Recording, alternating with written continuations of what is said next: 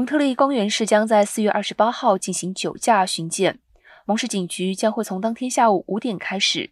巡逻，直到次日的凌晨三点，重点放在寻找涉嫌酒精或药物影响下的驾驶人，以确保民众的安全。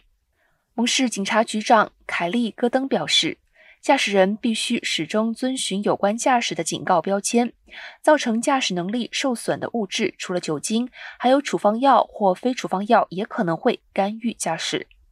如果被发现驾驶能力受损，首次被控诉酒驾的司机，平均面临一万三千五百元的罚款以及吊销驾照的处罚。